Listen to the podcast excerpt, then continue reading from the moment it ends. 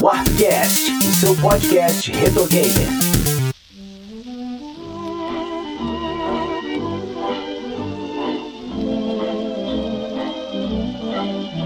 Olá, caro ouvinte da rádio Warpcast. Antes de começar a nossa programação, temos um importante recado para você. Todo o conteúdo da Warp Zone está em warpzone.me.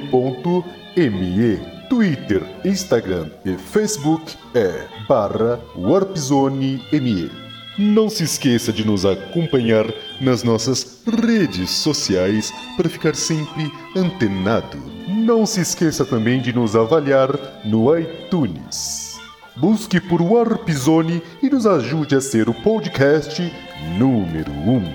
Voltamos agora com a nossa programação normal. Tenham todos um ótimo programa e obrigado.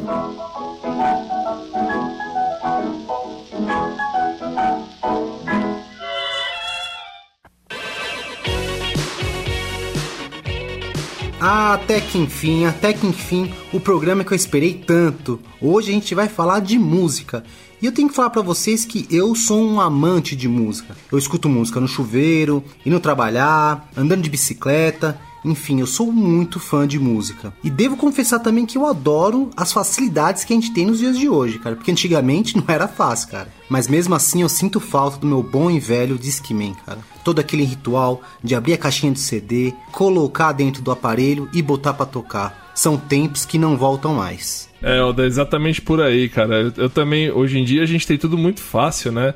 É, Spotify, é, Napster, né? Que tem, o Napster que eu digo, tem o Napster das antigas, né? O, o, o que originou as MP3, mas também tem, os, tem o Napster atual, que você também paga uma assinatura lá e você tem tudo aí na, na, na palma da mão muito rápido, né? Pra, pra escutar. Mas, cara, eu tenho um hábito que eu trago comigo desde criança e eu até hoje só mudaram os equipamentos, né? Eu comecei com, com um Walkman, né? Eu tinha um Walkman, cara, não sei se vocês vão lembrar todas essas barraquinhas de periferia que vendia itens do Paraguai tinha um Walkman que era amarelinho com os botões pretos, né? Ah, clássico. É, Esse é clássico. Não lembro nem a marca, velho. Nem sei se tinha marca isso aí, mas era o que eu tinha. E aí eu colocava lá um cassete que a gente gravava na rádio. E, e a raiva que dava, né? Quando você tá gravando uma música lá, tipo, sei lá, tá na 89 ou na Jovem Pan, ou o que quer que seja. Aí o cara coloca a música do momento. Aí tá tocando lá um poperô e tal, não sei o que. De repente, no meio da música, os caras falam: 89. Ou então, Puta. Jovem Pan. e ficava. Rádio Cidade. É, é tipo isso. Tá no, no, exatamente. No meio da música, você tinha aquela. Aí você gravava a música com a propaganda da rádio no meio e tal. E, e, cara, você colocava a fitinha no, no, no Walkman, aí você ia escutar. Eu lembro do fone, aquelas espumas grossas, o aro de metal bem fininho que geralmente entortava. E, cara, e disso foi evoluindo. Depois disso eu tive um, Walkman, um Discman Cara, o meu primeiro Discman Panasonic não tinha nem retro. Como é que ele falava? Não é retroshock, é anti-choque, né? Que, anti-choque. Anti-choque, que era, que era pra não deixar atrasar a música.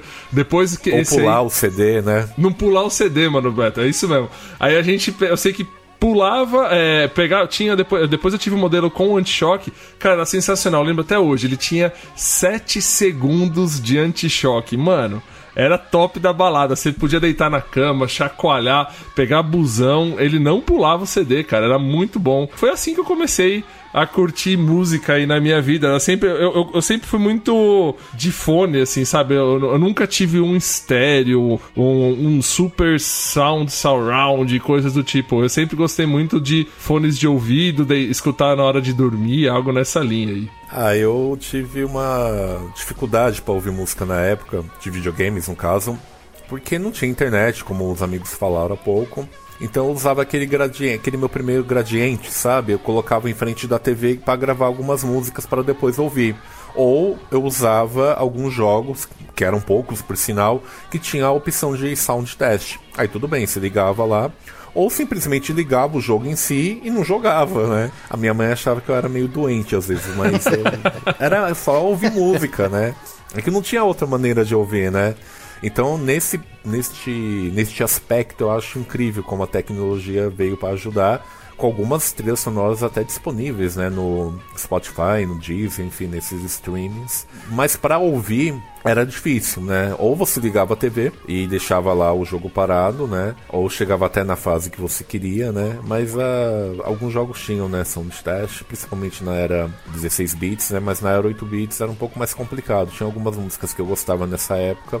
A trilha sonora do Tiny Toon, do NES, por exemplo, do Nintendinho, era bem bacana, mas não tinha nenhum tipo desse recurso, né? Então, ou eu gravava no gravador, ou eu chegava na fase que eu queria ouvir a música, largava o controle e ficava aproveitando essa sonoridade pixelada, vamos dizer assim. Sabe que videogame dava para fazer isso que você tá falando, ô, ô, Mano Beto? Muito bem, cara o Mega Drive, cara, porque o Mega Drive ele tinha saída de fone no próprio videogame, né? Porra, é mesmo, é verdade. Então você conseguia ligar o, o fone no Mega Drive e aí você tinha lá, por exemplo, você pega um Streets of Rage que você quer escutar a trilha, você coloca lá na, na, na, na, no sound test, né, onde você podia tocar lá algumas músicas. Cara, com o fonezinho ali, dava pra você deixar até a TV desligada. Óbvio, você escolhia a música que você queria, deixava a TV desligada e o Mega Drive podia virar aí um, um Walkman. Eu não me lembro, cara, de outro. Eu tô até olhando para os meus videogames aqui agora. Eu não lembro de outro videogame com saída de fone de ouvido que, na verdade, vocês sabem, né? A saída do Mega Drive de fone era para ele deixar ele estéreo, porque a saída dele atrás era mono, né? Era mono. Então você para você poder ter o som estéreo no Mega Drive, você tinha que, em teoria, plugar um P2 ali na frente. E, cara, e acabava funcionando como. Ele tinha até o botão de volume, né? Que você tinha lá, que você empurrava para cima e para baixo. Cara, sensacional. Dava para você ter essa é, ter essa, essa é, experiência do fone de ouvido com músicas de games já no Mega Drive com um plug direto nele, né? Isso é fantástico, né, cara? Você falou muito bem, muito bem lembrado mesmo, Betão, né? O fone de ouvido do Mega. Isso mostra o quanto um design de um produto, quando ele é bem pensado, ele se torna bem útil. Exatamente. Outro recurso também bacana, que nem todas as TVs tinham, era a própria saída P2 na TV, né? Algumas até eliminavam o áudio da TV e você só escutava no fone. Mas isso era muito, muito raro ter. Eu lembro de era difícil. Eu lembro de pouquíssimas TVs que tinham saída P2, né? Mas também às vezes você conseguia alguma coisa nessa linha aí. Era complicado, né? Porque a gente naquela época não tinha recurso nenhum para extrair as OSTs nem nada, né? Poucos jogos tinham trilha sonora. O próprio Streets of Rage foi o jogo que veio com trilha sonora vendida à parte, mas era muito difícil isso acontecer, né? Acho que a maioria dos jogos que tinham trilha sonora, sonora elas eram lançadas no Japão, não era? Sim, sim. No Japão até que isso é um pouco a comum. A grande maior parte. Né? Uma coisa ou outra vinha pra cá, né? A trilha sonora do Killer realmente foi lançada em CD do Killer Instinct do Super Nintendo. Aliás, vinha com, com a trilha, né? Até a versão da Playtronic vendia, vendia com CD. Né? Então tinha alguma exceção ou outra, né? Mas no Japão isso é praxe, né? Trilha sonora, os japoneses consomem bastante. Quem tinha acesso à importação ou algum amigo ou era rico o suficiente para passar um final de semana lá para comprar algum CD e votar, era feliz da vida. 89 A Rádio Rock. E como nossa vida sempre foi marcada de boas músicas, tanto nos rádios quanto nos consoles, no Warpcast de hoje falaremos dos jogos e suas músicas. Eu sou Oda e hoje nós contaremos com a ilustríssima presença dele, do Mano Beto do Drop Zone. Bom dia, boa tarde, boa noite, que eu não sei que hora que vocês viram ouvir esse podcast, então muito obrigado pelo convite, Oda. Confesso que estou um pouquinho nervoso, mas eu acho que quando começar de fato a falar de música, tudo melhora conforme a sinfonia, assim espero. Mano Beto, fique à vontade, pois estamos em casa. E como não poderia faltar, temos a presença dele, o ponto alto do programa, eu diria o ponto mais alto do programa. Betão, o nosso High Tower branco. Fala, gente, tudo bem aí? Novamente aqui para mais um Artcast. Tamo junto sempre. Hoje, ó, passa aquela aquele gel brilhante no sapato aí, coloca aquela calça apertadinha com meia branca do John Travolta aí, que hoje vai ser o dia de dançar escutando o Arpcast. É, vamos que hoje o ritmo é quente. Vamos lá, vamos embora.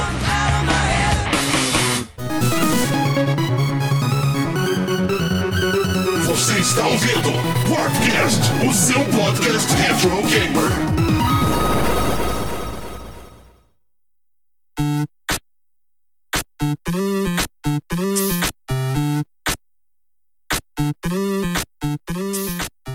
Isso aí, pessoal. Hoje nós vamos falar sobre as músicas que marcaram as gerações dos videogames. Aquelas músicas que não podem ficar de fora de um bom setlist do Videogames Live. Eu começarei escolhendo uma música do Donkey Kong Country, mas como a trilha é muito boa, todas as músicas são excelentes, eu não vou escolher uma não. Eu vou deixar o Betão escolher. E aí, Betão, você conseguiria escolher somente uma música do Donkey Kong Country? Cara, de Donkey Kong Country é, é- é extremamente difícil a gente falar. Eu, te- eu acho que os três aqui vão estar vão tá aí numa sinuca de bico, porque, cara, a trilha sonora ela é composta por um gênio, que é o David Wise, né? E, e todas as músicas são muito boas. É, antes de falar da música, Oda, assim, acho que é importante a, re- a gente ressaltar duas coisas, né? No caso de Donkey Kong Country, o, o trabalho que foi feito pelo David Wise, cara, ele tem um trabalho de querer te colocar no ambiente do jogo. É, eu não sei se vocês se, le- se lembram, mas as- a maioria das músicas, ela não é simplesmente a música, ela é a música e muitos dos efeitos sonoros daquele ambiente que você tá jogando. Vocês lembram disso, né? Perfeitamente, perfeitamente. Você falou algo interessantíssimo. É, é raro isso numa composição de trilha sonora, né? A sonoridade realmente, além da música, da melodia, é, passar para você realmente o que você é, está sentindo diante daquela fase. Né? Você pode até fazer um teste. Coloca uma música para quem nunca jogou um jogo e para quem gosta de música e pergunte o que ela sente. Ela praticamente vai acertar a sensação, você pode ter certeza. Exato, e isso ele faz com genialidade lá no- na- na- na trilha sonora de Donkey Kong Country. Complementando o que o Mano Beto acabou de dizer, quer ver? Ô, Oda, solta pra galera aí Aquatic Ambience do Donkey Kong Country 1. Dá o play, macaco.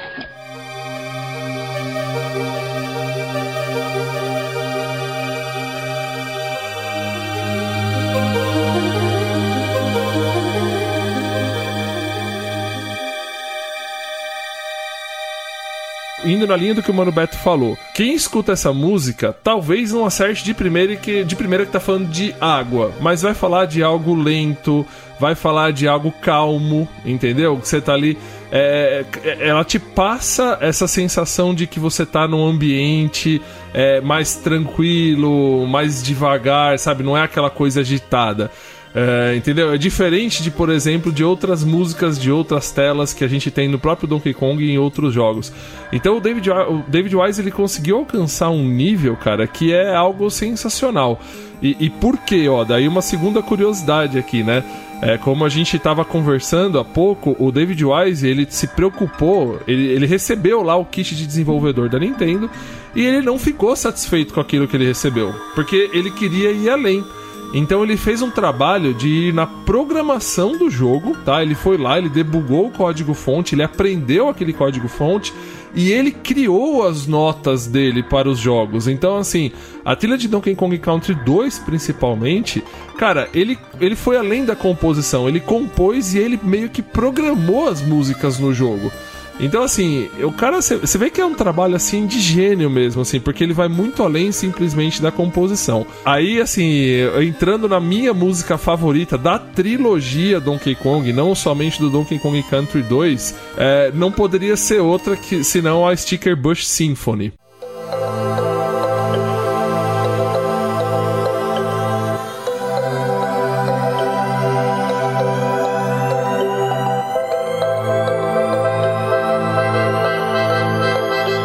Essa música é maravilhosa, cara. Essa música, nossa, mãe, muito linda, muito linda. Bela escolha. Por isso que eu falo, é, é difícil a gente falar de uma composição única do David Wise, porque são muito boas, como o Betão disse, é, tem, uma te- tem uma tela que é meio numa em fábrica, sabe? Que acho que é do 3, que eles ficam jogando, tem uns passarinhos que ficam jogando umas- uns tiros de tipo meio que de lava, umas bolas quentes, como se fosse uma indústria. E você, a batida da música é aquela batida metálica, assim, parece que tá batendo em metal, marca o tempo em cima de uma coisa de metal. Você se sente dentro daquela fase. E não e, e, assim, o que eu acho impressionante, o que ele fez, é, você não só se sente na tela, como a música dita o ritmo do jogo naquela fase. Então, assim, não é só, igual o Betão falou, não é só a música em si. Mas não, é que é o trabalho que ele teve de transpor para aquele lugar e mesmo assim ditar o ritmo daquela tela. ele tiver. é, eu, acho que o nome disso, o melhor nome pra isso é a imersão, né? Exato. Exato. Ele faz, Exato. ele faz você ter a imersão no jogo, entendeu? Então, assim, é, tem outras que a gente poderia ci- citar aqui, a Forest Interlude, a própria Aquatic Ambience que a gente falou. Cara, assim, Donkey Kong Country é, é covardia. Eu acho que a gente tinha que bolar o Oda mais pra frente aí, pensar em fazer um, um programa aqui, um Warpcast só de Donkey Kong Country, porque eu acho que ia ser bem bacana, É cara. algo inédito, né, cara? Acho que é algo inédito na, na era 16 bits, em se tratando de trilha sonora. Eu não sei se vocês concordam, mas eu colocaria a trilogia, eu, né, minha opinião, a trilogia Donkey Kong, ela estaria para o Super Nintendo como a trilogia Streets of Rage pro Mega Drive. Não sei se vocês Putz, eu acho que sim. Eu- Eu acho que tá nesse patamar, né? Porque quando. É claro, existe outras trilhas sonoras, mas quando a gente fala de trilha sonora de um do Mega Drive, é óbvio que vem Streets of Rage, né? A marca do Yuzo.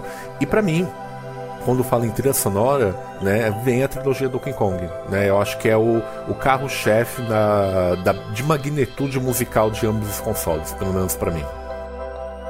Não, eu acho que você tem. to- Eu concordo com você, tá? Eu hoje, se, eu- é, se a gente fosse não fosse falar de trilogia, fosse falar de jogo, sem dúvida nenhuma, se eu fosse fazer um top 5 trilhas sonoras de Super Nintendo, Donkey Kong Country 1 e 2 apareceriam nesse top 5. Quer dizer, ele já tomaria duas posições pelo menos aí. e assim como você falou do, do Streets of Rage do Mega, né? Já até partindo um pouco pra essa linha.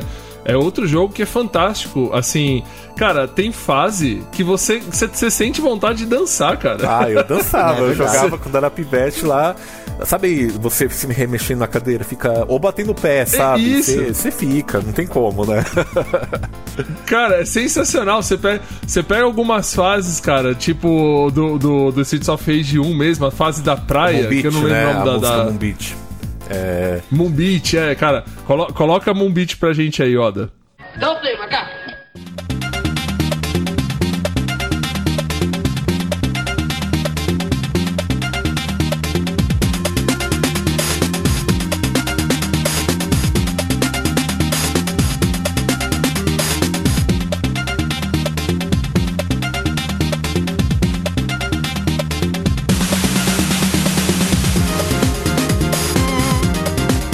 Cara, esse- eu escutava essa música fiquei- na hora que eu tava jogando aqui, ali. Tô, tô no ritmo. Você entende? É, é isso, cara. Tipo, você se empolga ali, cara. Você, ela realmente ela te fa- ela faz você ter uma imersão. A própria música de abertura, que se eu não me engano, ela leva o nome do jogo, é The Streets of Rage. Cara, que é aquela. Ela começa mais lentinha, aí entra aquela batida e tal, assim. Cara, é, é- é muito bacana. É muito bacana. Você não consegue. Eu, eu não consigo colocar Streets of Rage pra jogar e não assistir a abertura. Não, eu também. Tem jogo que você coloca e você vai apertando o start, né? Pra você já ir logo pra tela do jogo e tal. Eu não consigo. Streets of Rage eu tenho que escutar a abertura. principalmente sabe? do 2, que é o mesmo tema, mas ele tem uma remixagem. Ficou ainda melhor. No 1 já era Isso. ótimo, mas no 2 ficou ainda melhor. E é interessante que a composição de Streets of Rage mostra o estado de espírito de um jovem Yuzo Kojiro que tava baladeiro, rapaz. É, ia nas Tava, baladas. né? Tava na pegada. Só na pegada, só na pista de dança. E aí ele refletiu tudo isso nas composições. Moon Beach, por exemplo, teve inspiração numa faixa de um grupo de Italo Dance, que a gente chamava na época, porque é um grupo italiano de dance music. É um termo que ficou conhecido aqui no Brasil na época, principalmente as rádios, né, anunciavam assim, que é o grupo Black Box. E eles têm a música do primeiro álbum dele, chamada I Don't Know Anybody Else, que tem uma certa influência para a faixa Moon Beach. Então, outras composições ah, de, do Black Box, né, serviram como base para o Streets of Rage 1, bastante até. Uma faixa interessantíssima, até para vocês compararem, é a fase do barco, né, do navio. Antes de entrar no navio, se eu não me engano é estágio 4, né, tem o, o 3, né, que é Moon Beach, aí tem o estágio 4, que é naquela ponte lá, Milani, qual é a música, Milani? O nome da música da- desse estágio que você tá falando chama Beatnik on the Ship. Exatamente, muito obrigado. E a música do Black Box que inspirou é Open Your Eyes, do primeiro álbum do Black Box. Então ouçam que realmente é muito semelhante na parte do refrão.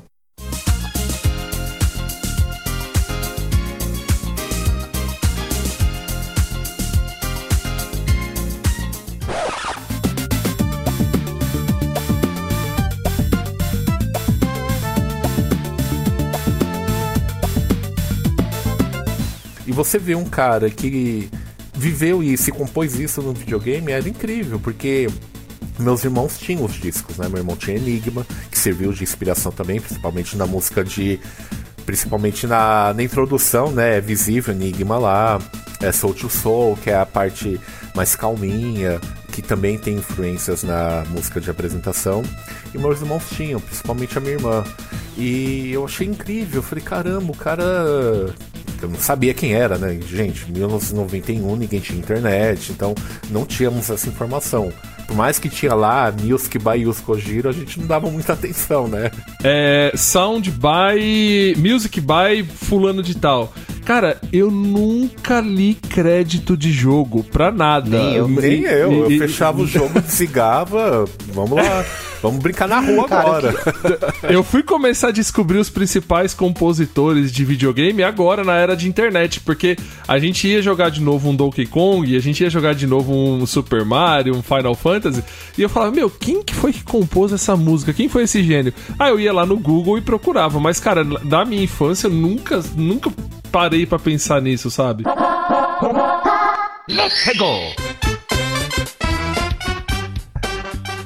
Pessoal, e mudando de Sega pra Nintendo, tem um jogo, uma trilha sonora, aliás, que eu não poderia deixar de citar aqui, que é a do Mario, mas não a clássica do Super Mario. Eu estou falando aqui da Jolly Roger Bay. Eu vou pôr aí pra vocês ouvirem ó, dá uma, dá uma ouvida aí.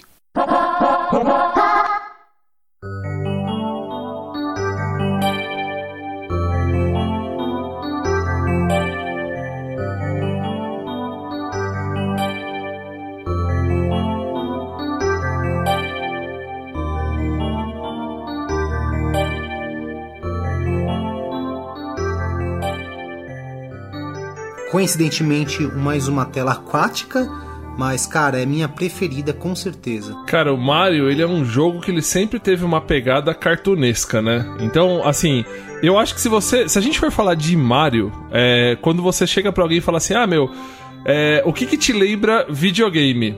Todo mundo vai falar.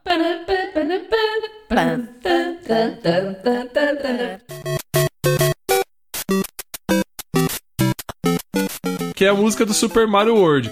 Eu acho que assim, só que ela é uma levada, se você for ver, é, não tô tirando a, a genialidade de quem a compôs, mas ela é uma pegada mais infantilizada, né? Ela é algo mais cartunesco mesmo, assim tal. Porque o jogo do Mario é um desenho. Ele não é. É diferente de você jogar o Donkey Kong que tem toda uma pré-renderização, todo um trabalho, etc e tal. Então, é, eu acho que o- a- o Mario ele tem uma importância, a figura Super Mario tem uma importância muito grande quando a gente fala do mundo dos videogames e principalmente das trilhas sonoras. Cara, tem sim todas as suas, a- as suas marcas e, a- e- e lembranças que estão ligadas às músicas de qualquer Mario que seja, tá? O Mario 64, eu acho que ele te marcou bastante, ó, e pelo menos aconteceu isso comigo também, talvez com bastante das pessoas que estão escutando esse cast aqui, é porque ele foi o primeiro Mario que trouxe um, um avanço é, tecnológico, um avanço de capacidade de, de evolução sonoro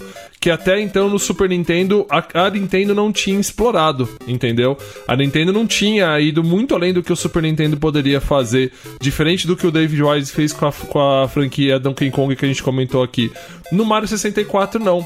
No Mario 64 é um salto gigantesco. Então, desde a tela, tem, cara, quando você vai na tela de seleção, da, da, da onde você vai selecionar o, o save game que você quer, que fica aquele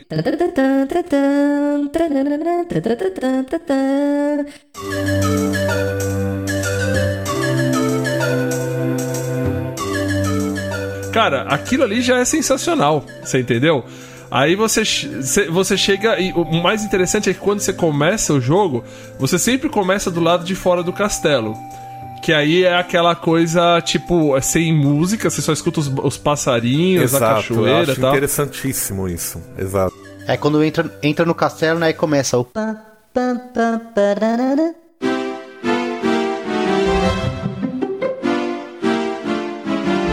Exatamente. E, e- e essa, cara, pa- se você. Não sei se é isso, tá? Mas a sensação que você tem é que tá meio que no violino essa música, sabe?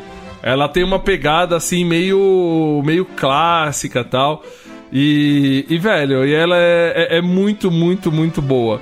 Mas, cara, assim, a, a música que eu acho mais divertida do Mario 64 é da corridinha lá do pinguim, Do pinguim. sabe? É da. É muito boa. Cara, é, aquela música, você entra no clima da corrida. É, é o, o próprio andamento da música faz você ficar acelerado, né? É- essa música da corridinha, cara, que ela fica.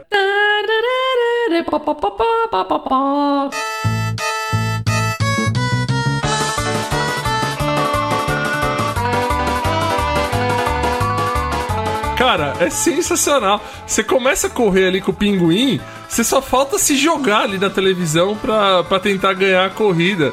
Porque ela te traz uma sensação de velocidade e de felicidade. Sabe? É tipo um assobio que fica ali no fundo, uma flautinha, sei lá o que, que é aquilo. Mas, meu, pra mim, essa música aí, a Slider, é é a melhor de Super Mario 64. Apesar que, cara, Mario 64 é um jogo cheio de clássicos aí. Não, é incrível. E a gente mostra um Koji Kondo muito mais maduro. Não que ele não, não tivesse a maturidade de trabalhos anteriores, né? Mas, como o próprio Betão falou, você pega uma composição mais cartunesca que está totalmente de acordo com a era 2D, né? Com Super Mario 3, que pra mim é o melhor jogo da era 2D do Mario. Super Mario World. Aí você vem com Mario 64, tudo é novo. Não só a trilha sonora, mas o jogo em si, né? Porque a gente deixa né, uma experiência muito bem feita pela Nintendo, diga-se de passagem, na era 2D, para um jogo 3D de plataforma. É um dos jogos que tá no meu top da vida. Tem pouquíssimos jogos que tá no meu top da vida e Mario 64 é um que tá. É, eu acho que é isso que faz um jogo ser perfeito. O jogo perfeito, ele tem tudo bom né? Ele não tem uma trilha sonora mediana e uma jogabilidade excelente, ou uma diversão fantástica e gráficos medianos. Não, é tudo um conjunto. E Mario 64 é um conjunto. Koji Kondo, pra mim, fez uma das melhores composições na carreira dele. Coloca pra galera escutar aí, Oda, o Copas Road. Dá o play, macaco.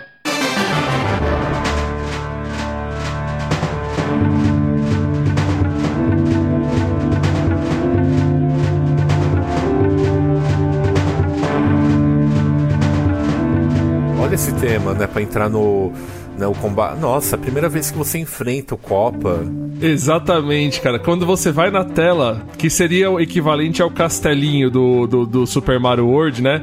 Ele, to- ele toca essa música aí. Cara, você fica todo num clima. Você sabe que tá pra acontecer algo ali, né? Então, tipo, nossa, eu tô aqui, tô dentro do castelo, tem lava pra todos os lados. E aquela música, ela, ela te traz uma certa tensão. Diferente da música do, da, da, da corrida que a gente acabou de falar, que é uma música feliz, que você tá ali, quer ganhar e tal. Essa aí não, cara. Essa aí ela, ela, ela se ambienta com a tela e, e você fica naquela coisa assim de meu. Vai acontecer alguma coisa aqui, porque olha a música que tá tocando e tal, não sei o que. E, e, nossa, cara, é, é muito bacana. Mario 64 também tá, tá, na minha vida, tá como meu top dos Marios aí, é o que eu mais gosto. E é interessantíssimo porque quando você entra nesse estágio, você já tem aquele choque. Isso eu tô falando da experiência de jogar pela primeira vez. Tá em 3D, né? Então você já tem essa adaptação que, vamos ser sinceros, não Exato. foi fácil, né? A gente jogou o jogo 2D por um bom tempo, então a adaptação não foi das mais fáceis. Mas é o que fazia parte da diversão. E aí você encara um- o Bowser Copa de uma maneira tão revolucionária, né? Que você tem que pegar o rabo dele, girar ele como um, um western, né? Uma, uma luta de luta livre pra jogar numa bomba lá no- na arena. Quando eu fiz isso, esse ritual, eu, reinici- eu reiniciei umas 10 vezes a partida. Porque eu tinha que ver aquilo de novo. Eu falei, É não, eu. Não, é- eu preciso jogar isso de- esse, esse trecho de novo. E eu acho que esse trecho, que tem uma genialidade de level design, de jogabilidade, não é a mesma coisa sem a trilha sonora. Eu digo isso com toda a prioridade porque eu já fiz um teste sem o, sem o som. Não é a mesma coisa. Não é a mesma coisa. Não é. Eu sempre faço esse teste de jogar algum jogo sem estar ouvindo o, a música do jogo em si. E aí é verdade, cara, não é a mesma experiência. Pra mim, particularmente, não é. Não passa nem perto, Oda. Eu vou te falar, cara, quando eu tô muito tenso, muito pé da vida com um jogo X, que eu tô. Travei numa fase. Tô morrendo pra caramba, não consigo passar. Sabe o que, que eu faço? Eu coloco o jogo no mudo, velho. Muda tudo, porque. Não, é Muda, sério, muda, porque. é verdade. Você já, você, você já tá, você já tá ali naquela coisa de, meu, não consigo passar, e aí aquela música que você já, já escutou 15 mil vezes, porque você morreu um monte de vezes ali e tal. Aí o que, que eu faço? Eu coloco no mudo, dou uma respirada, muda, é outro jogo. Aí você consegue prestar atenção em coisas que talvez a música, ela te, ela te prende, ela te traz uma atenção, às vezes no momento de dificuldade daquela fase, que quando você elimina esse elemento tão importante que é a música, de repente muda o seu foco e aí às vezes você até consegue passar. Eu já usei essa tática muitas vezes, muitas vezes.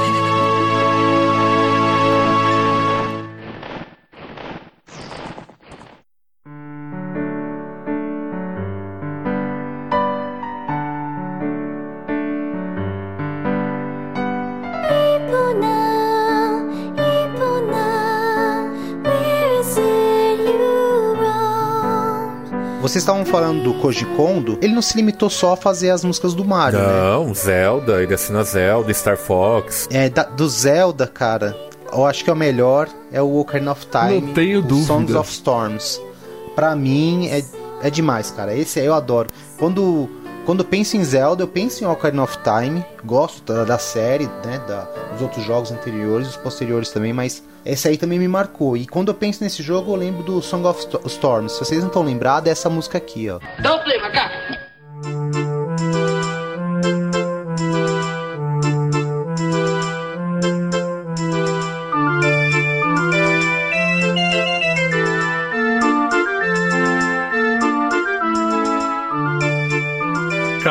Mas olha, eu confesso pra você, a música é muito bacana, mas pra mim, eu acho que assim, o, o, o Ocarina of Time, quando você coloca o jogo e liga o Nintendo 64 ou 3DS, onde quer que você tenha jogado, que começa aquela levada de tipo de piano, aquele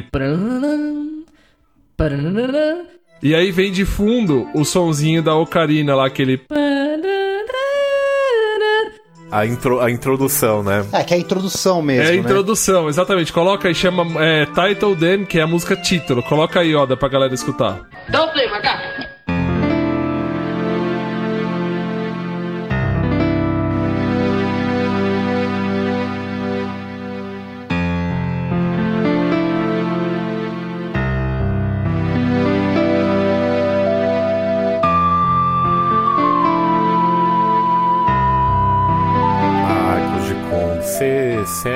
Dá um beijo em você quando estiver ao vivo, cara. Porque olha, É é demais, né? demais, é demais, cara. Cara, essa música da introdução, o que que ela, ela é diferente das dos outros Zeldas? Eu não sei explicar. Mesmo os posteriores, quando você escuta essa música, é como se você já soubesse que algo grandioso vai acontecer ali. E eu vou te falar uma coisa, e e acaba que é mesmo, porque muitos consideram o Ocarina of Time como o melhor Zelda de todos os tempos. Pra mim, o Breath of the Wild agora acabou que tomou esse posto, porque realmente pra mim acho que é a, é a perfeição no mundo dos, dos games, é o Breath of the Wild. Só que o Ocarina of Time, ele, ele realmente, pra maioria dos gamers, e principalmente pra quem é fã de Zelda, tem um carinho muito especial por esse jogo.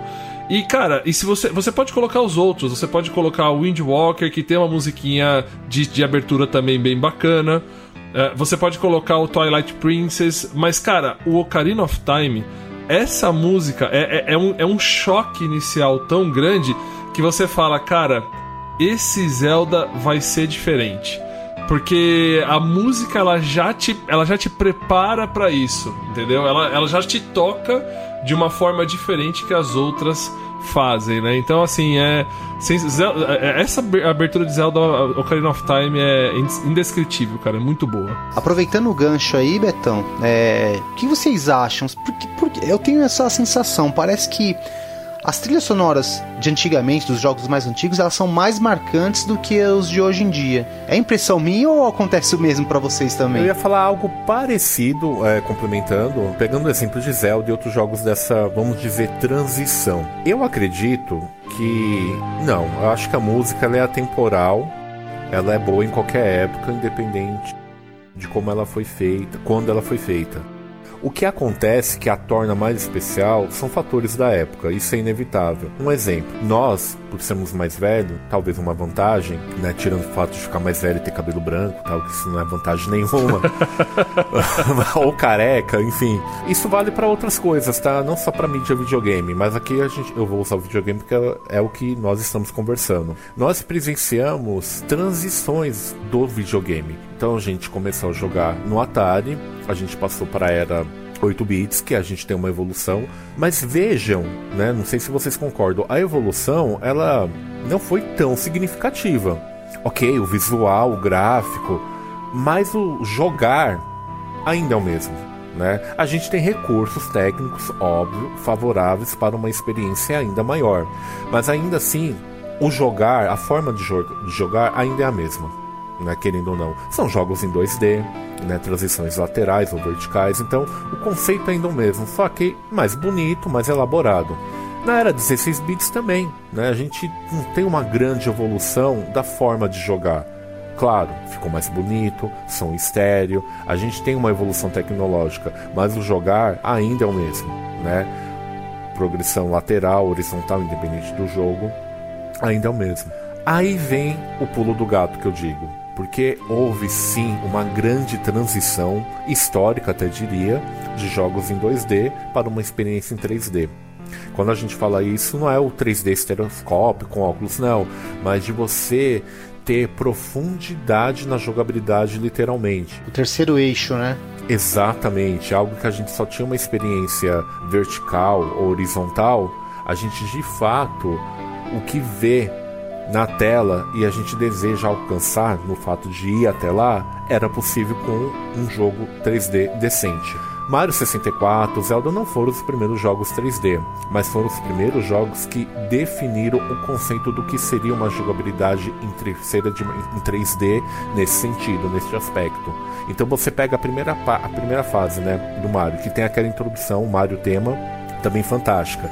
E você vê o topo da montanha, você vai até o topo da montanha. Isso no passado era uma tela de fundo, você só ia andar lateralmente, ou para trás ou para frente. Então eu acredito que isso que o Oda falou deve estar ligado ao momento que vivemos. E sinceramente, eu não sei se vai ter novamente. Eu não consigo enxergar uma outra forma de jogar. E aí, só justificando, eu acredito que esse sentimento de que aquelas trilhas sonoras eram melhores do que as que a gente tem hoje, talvez pelo menos é o que eu acho, se dá por conta disso. Presenciamos mudanças muito impactantes né, na indústria do videogame. Não, mas eu, eu, eu, concordo, eu, concordo, em partes com o que o Mano Beto falou. Eu acho que isso que ele falou tem, muito, tem muita coisa que sim faz total sentido, mas eu acho que a gente tem muita questão, ou tanto o Mano Beto, Oda, os ouvintes aí, é, eu acho que tem muita questão da nostalgia envolvida, sabe? A gente tem talvez a impressão de que tudo que era do passado era mais legal do que hoje em dia. Tem muita gente que fala que os jogos antigos eram muito mais difíceis do que os de hoje em dia e tal. Mas é porque eu acho que são fases da nossa vida. Hoje eu escuto essa música aqui, quer ver? Oda, solta aí a música título de Battletoads. Dá o play, macaco.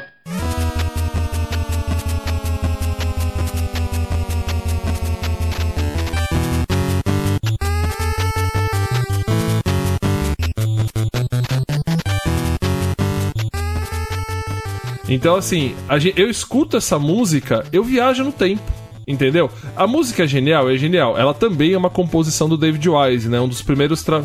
um dos primeiros trabalhos do David Wise. Então, assim, você escuta essa música, cara, pra mim, mais do que falar se ela é boa ou ruim, cara, ela, ela me faz voltar lá. Ela me faz ser o, o Robertinho, né? O Betinho lá, de 7 anos de idade, bem pequenininho ainda, com 1,80m de altura. Então, assim. Então, assim, cara, eu volto a ser aquela criança que jogava lá o Turbo Game na casa do amigo, etc e tal. Eu acho que tem muito dessa impressão. A mesma coisa a, a música do Super Mario, é, o Yoshi Island. Cara, olha, a gente tava. A gente não falou dessa daqui, a gente já passou meio que pela era 16 bits. Coloca a música do Top Gear aí, Oda. Putz, não podia faltar, né? Dá o play, macaco.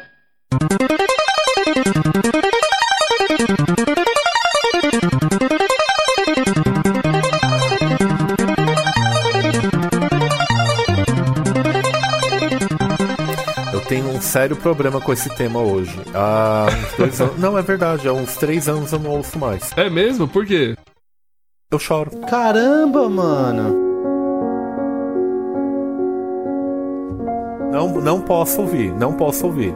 É uma memória afetiva assim que eu não. É, bobeira. Meu olho já tá enchendo água só de lembrar, só do pouquinho que você colocou. Eu não posso ouvir esse tema mais.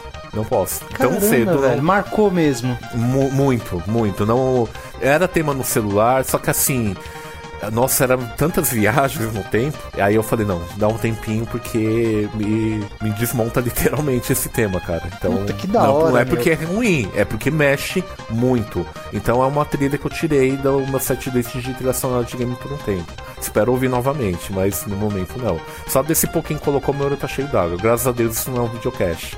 É um podcast. Mas você entendeu? É isso que eu quero dizer. Então, assim, tem jogos que a gente lembra. Não tô dizendo que a trilha sonora de Top Gear não é boa, muito pelo contrário, ela é sensacional. Muito, Só muito. que tem jogos que a gente, a, a gente às vezes fica com essa impressão de que, de que são melhores do que os de hoje em dia. Pelo fator nostalgia, porque a gente teve uma fase muito boa da nossa vida. Gente, a gente não pagava boleto. A gente, Ah, a gente não, a, a gente não tinha maravilhosa, pô. Agora eu voltei Ai. a sorrir. A gente, a gente não tinha conta, a gente não tinha compromisso. Cara, minha preocupação eram duas: era tirar nota boa na escola e jogar videogame e ficar na rua com os amigos. E, cara, era isso. Então, tudo que te remete àquela época lá. Então, às vezes você escuta uma música de um comercial da televisão do período, é, uma música de videogame que, é, pra gente que gosta de jogar videogame, marca muito e tal. Eu acho que esse sentimento que o Mano Beto tem de, de até se emocionar é comum. Isso já aconteceu comigo também. Não, não necessariamente com Top Gear, mas com outras músicas. Que, cara, você, você se transporta e você quer viver aquele momento de novo, né?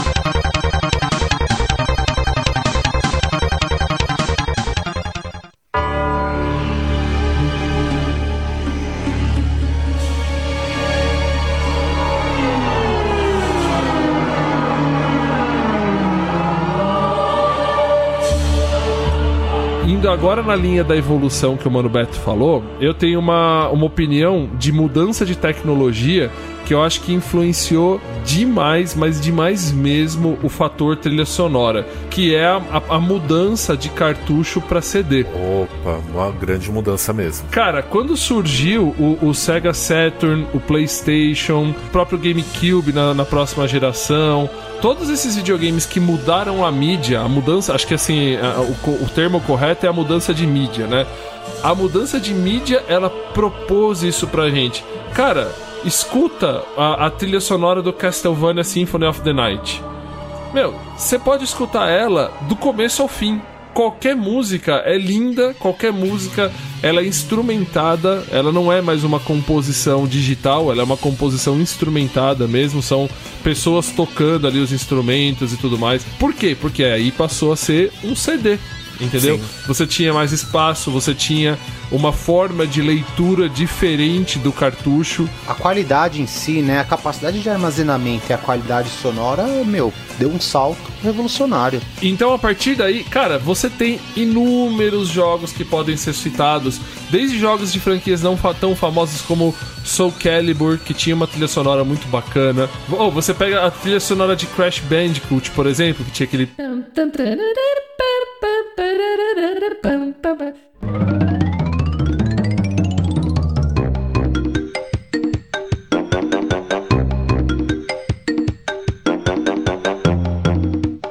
É muito bom.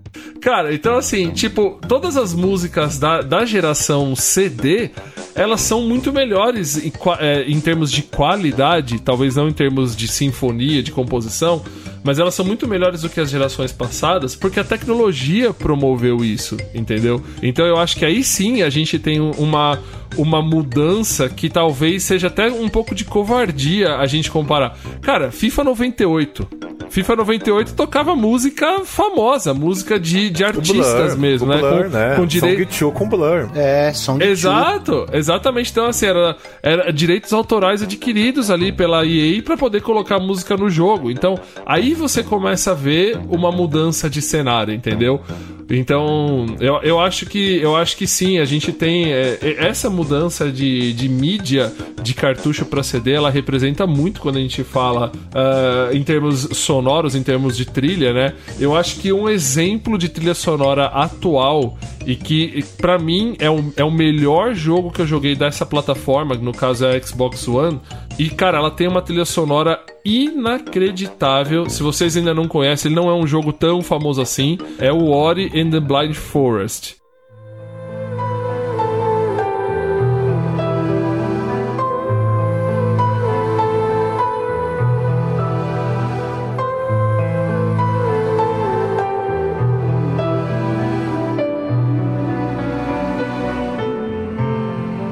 Esse jogo é lindo demais, lindo demais. É um dos melhores indies dessa geração, disparado. É fantástico, muito bem colocado, Betão, muito bem colocado. É incrível. É a minha melhor experiência no Xbox One, tá? Tanto como jogo quanto trilha sonora. A trilha sonora dele, eu não sei, eu não vou lembrar o termo agora, tá?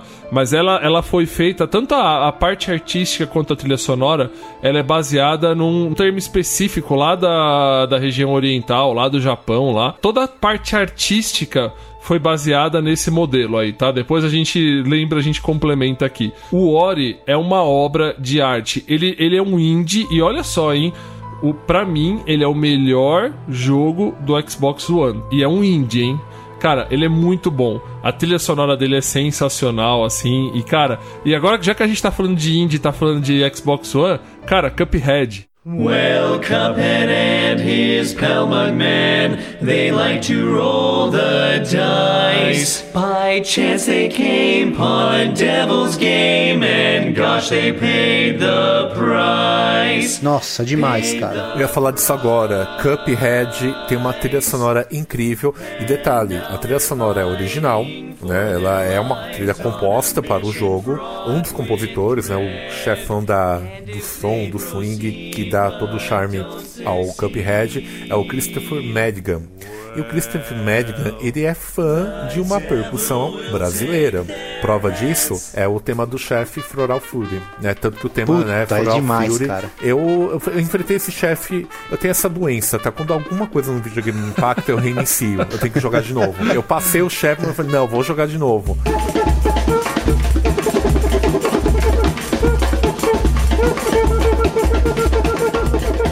Cara, a percussão, e é bem uma percussão daquela virada, daquele samba realmente da década de 40, 30, daquela Raiz, pegada né? do dos filmes da Disney, né? principalmente aquele filme Se Já Foi a Bahia, que é com a Aurora Miranda, a irmã da Carmen Miranda, né?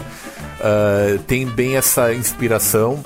É incrível a trilha sonora de Cuphead. É um jazz, bebop da década de 30, 40, das animações, né? as animações daquela época usavam esse recurso sonoro, que é a inspiração do estúdio também, né, para a produção de Cuphead, né, animações como Betty Boo, algumas animações no início da Disney também, dos anos 30, é incrível a trilha sonora de Cuphead, é uma trilha sonora que funciona muito bem avulsa, ou jogando, né? No jogo fica muito boa, mas você pode também ouvir ela de forma avulsa sem a necessidade do, do jogo. O trabalho de cordas é, e como o Betão falou, um jogo indie, mas olha só o trabalho artístico que esse jogo teve.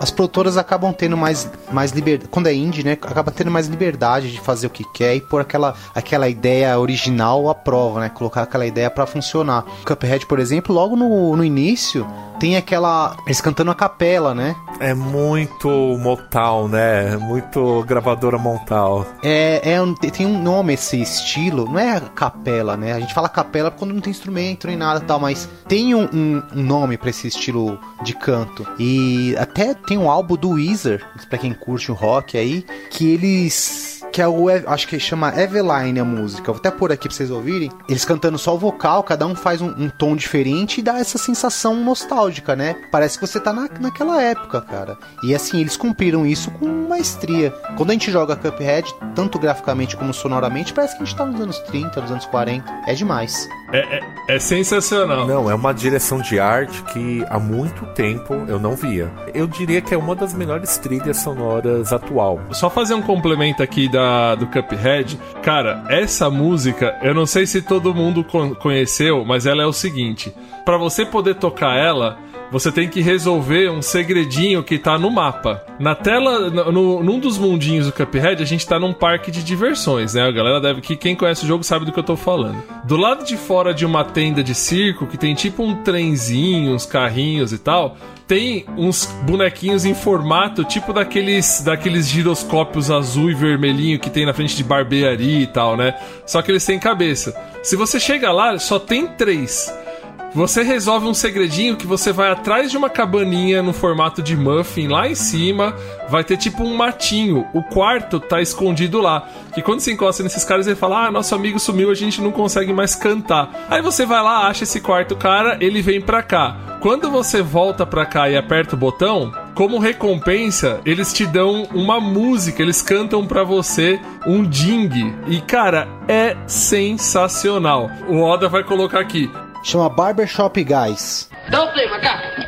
It's nice to rest your eyes and maybe go outside. Grab a book and get some air. So, what are you waiting for? Bum, bum, bum, bum. Take a quick break? Cara, essa música é genial, velho. É muito bacana.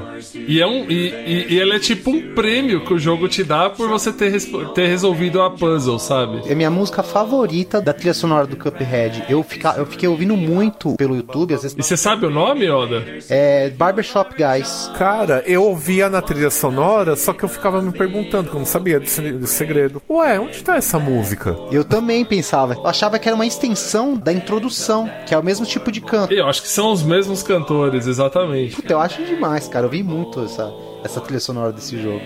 Cara, que incrível. Ela é muito, muito boa. Você só, só que você só consegue escutar ela no jogo depois que você resolve o segredo, né? Então eu acho que assim, tem essas trilhas aí dos jogos atuais.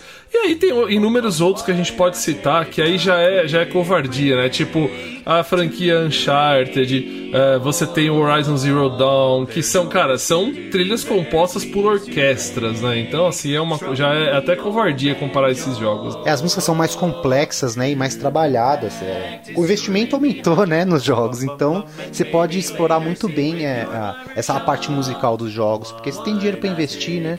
Então você põe a grana lá, você coloca um- uma equipe pra trabalhar só nisso e, meu, e sai coisas de absoluta qualidade. Oh, please come back for more.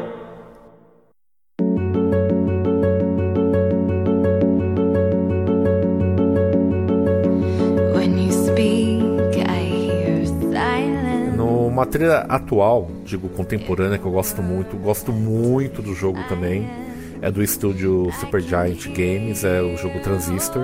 Eu gosto demais de Tá, Transistor. É bom, é bom demais, cara. Esse eu joguei também, muito bom. Uma música que eu indico do transi da trilha de Transistor, que ó, que notícia legal, ela tem nos streamings aí da vida, tem no Deezer, tem no Spotify, a trilha sonora completa. É a composição do Darren Corby.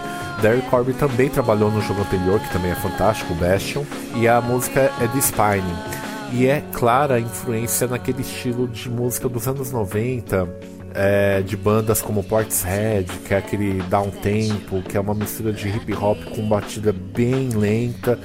É bem, bem visível a inspiração nesse tipo de composição. Então fica a dica para ouvir do Spine, que é a melhor música do jogo. A trilha sonora toda é muito importante pro jogo.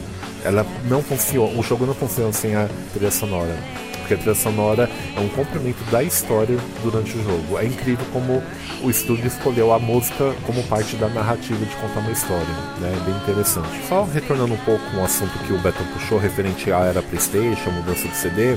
É, vale lembrar que nessa época também a gente teve grandes acontecimentos referente à trilha sonora e com a ajuda da internet, afinal a gente já tinha, ao menos era uma não era uma internet de banda larga, mas era internet de escada, mas assim a gente tinha acesso a algumas informações que não tínhamos na época.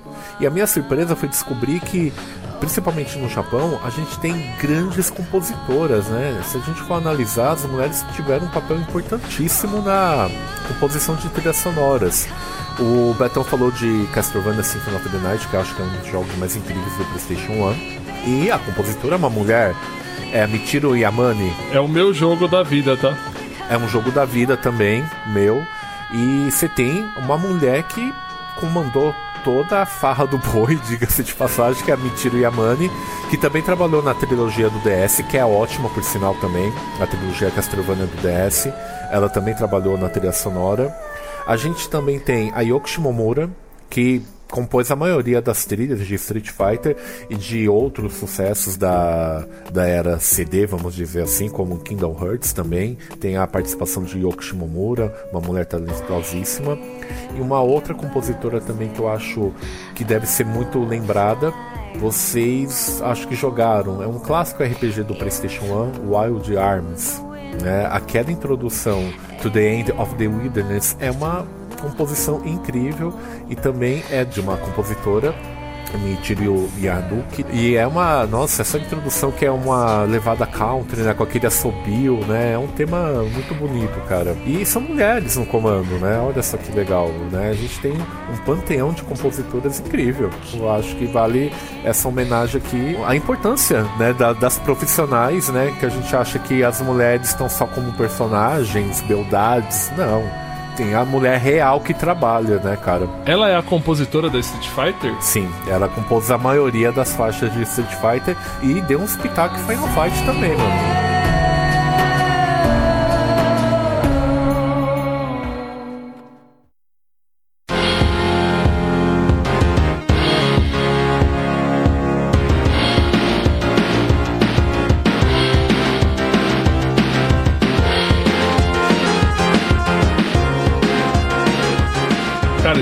Fighter é, é o jogo pra trilha sonora também, né? Todas as fases são muito bacanas e elas também têm essa questão da imersão, né? Tipo, você tem a fase ali do Blanca, você sente que você tá meio que num lugar selvagem.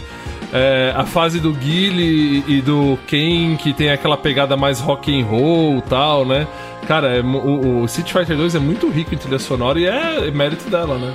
A gente não pode pensar que por trás dos jogos só, só homem que trabalhava, né? Tem, existem muitas, existiam muitas mulheres talentosas por trás do, dos games, e uma delas é a compositora das músicas do Street Fighter. Se você pegar aquela Gaius Tame, eu não sei se foi ela que compôs, tá? Ou se teve a ajuda dela também. Mas pra mim é, melhor, é o melhor tema do Street, cara. É o som que me lembra Street Fighter. Quer ver? Eu vou colocar pra vocês aqui. Dá o play.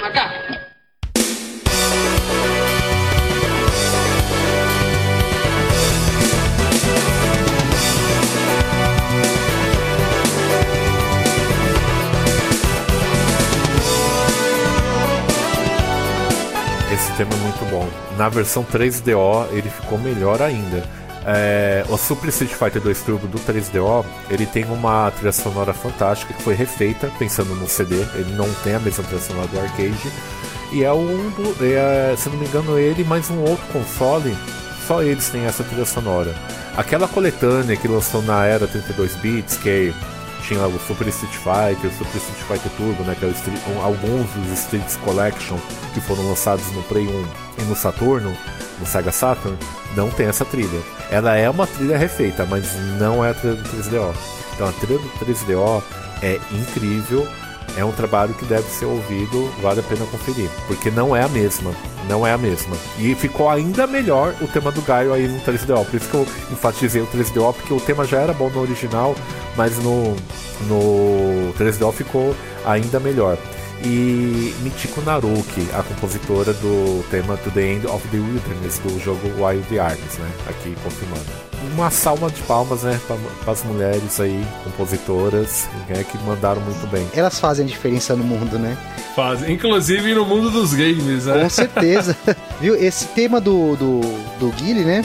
Até tem um, um vídeo na internet, no YouTube, eu vou, mostrar- vou deixar um link pra, pra galera ouvir e ver, que assim, é uma questão meio heróica, né? Aquele, aquele tema heróico, aquele negócio de soldado americano. E tem um link no. Tem um link que eu vou passar pra vocês aqui, que não tem um vídeo que os caras pegaram o tema do Guile e encaixarem várias cenas, né? De momentos de filme e tudo mais. E ela se encaixa perfeitamente em um monte de cenário, cara. É, é muito engraçado. E assim, ela é muito versátil. É muito versátil esse tema. Tipo, tem lá, você lá, por exemplo, é, tem o filme do Top Gun lá, os caras pegam e colocam a trilha do Guile. Tem uma cena de luta, eles colocam o Guile também. Cara, esse tema do Guile, pra mim, é o melhor, é o melhor músico Muito versátil, Street Fighter 2. É muito versátil, é muito boa.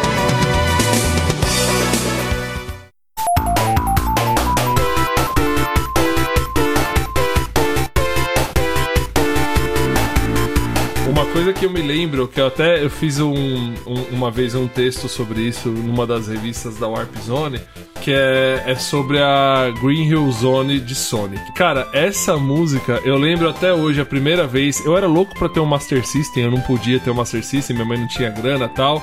Eu sei que o tempo foi passando, uma- um belo Natal, ela tinha juntado um dinheiro lá, e aí já na era 16 bits ela me deu o Mega Drive que vinha com o Sonic, né? Cara, quando eu coloquei esse jogo e eu escutei essa música pela primeira vez, eu nunca tinha escutado em outros lugares, né?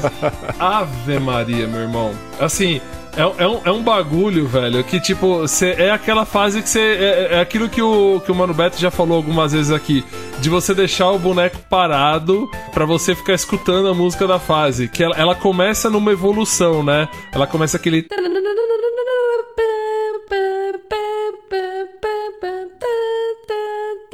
Cara, é, é sensacional, assim.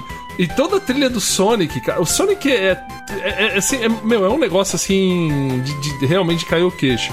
Quando você pega a- o monitor da invencibilidade, é, que, ele, que ele dá aquela acelerada tal.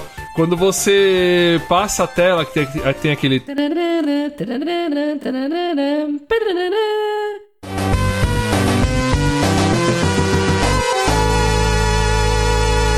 Ai, que maravilha, meu Deus do céu. É sensacional, cara. A tela do cassino. O cassino é no Sonic 2, se não me, se não me falha a memória, né? Sim, é no Sonic 2. Então, a tela do cassino no Sonic 2. Cara, você escuta aquela música, você tem vontade de ir numa, numa, numa porra de uma caça-níquel, velho. Não, é incrível, né? No Sonic 1, né, a- o grande tema da Green Hill Zone foi composto por Masato Nakamura, né, que faz seria parte do Dream Team da, Sony, da SEGA. Ainda faz, né, mas de uma forma um pouco mais, é, digamos, não com tantos trabalhos como antes, né, mas se vira e mexe ele faz alguma colaboração. Mas esse tema foi composto por, por ele, né? O grande tema da Green Hill Zone. Eu, eu, eu costumo dizer que o videogame, você sabe que o jogo é bom ou não quando ele já te prende a partir do momento que você liga o, o que você bota o jogo. Né? Se você vê que ele te prendeu, né, é porque ele vai ser bom. Né? E o Sonic tem isso, é um dos vários jogos que a gente já jogou. E o Sonic realmente tem isso. A Green Hill Zone, a direção artística, nuvens andando, que era algo muito assim, fodástico pra época, né? Hoje pode parecer comum, né? Eu estar falando pro ouvinte de hoje, ah, mas como assim vem andando? Coisa banal. Não, naquela época não era banal, né? Era um recurso pouco utilizado e Sonic veio mostrando isso, dando ainda mais vida, né, no ambiente 2D.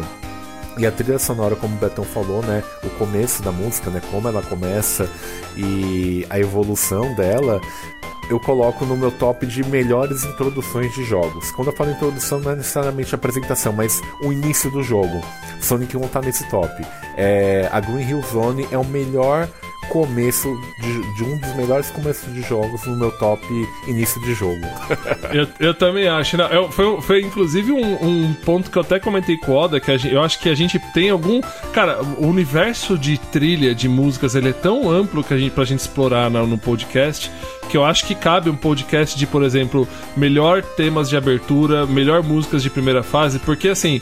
Você pega alguns jogos que a, a música de primeira fase é tão impactante, como é o caso de Sonic, que eu- porque eu acho que assim as empresas elas se preocupam muito com isso, porque a primeira fase é uma fase que praticamente todo mundo vai jogar e é ali que ela tem que ganhar o cliente, é ali que ela tem que ganhar o é aí jogador. que tem que pegar. É aí que tem que pegar, senão o cara desliga e vai para outro jogo. Exato. Então, assim, a hora que o cara coloca Sonic ele escuta a música do Green Hill Zone, ele fala, puta que eu. pa-" Que ele tem aquela puta isso até acabar o jogo. Entendeu? Então, assim, é, um negócio, é uma reação, é uma sensação muito boa. O- um outro exemplo de primeira, eh, de primeira música que também é legal é o próprio Star Fox do Super Nintendo também, né?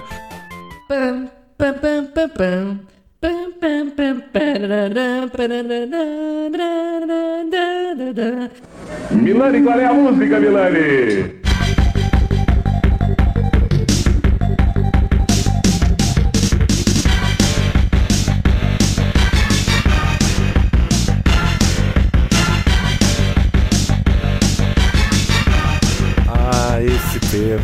Lindo, lindo. Cara, é sensacional.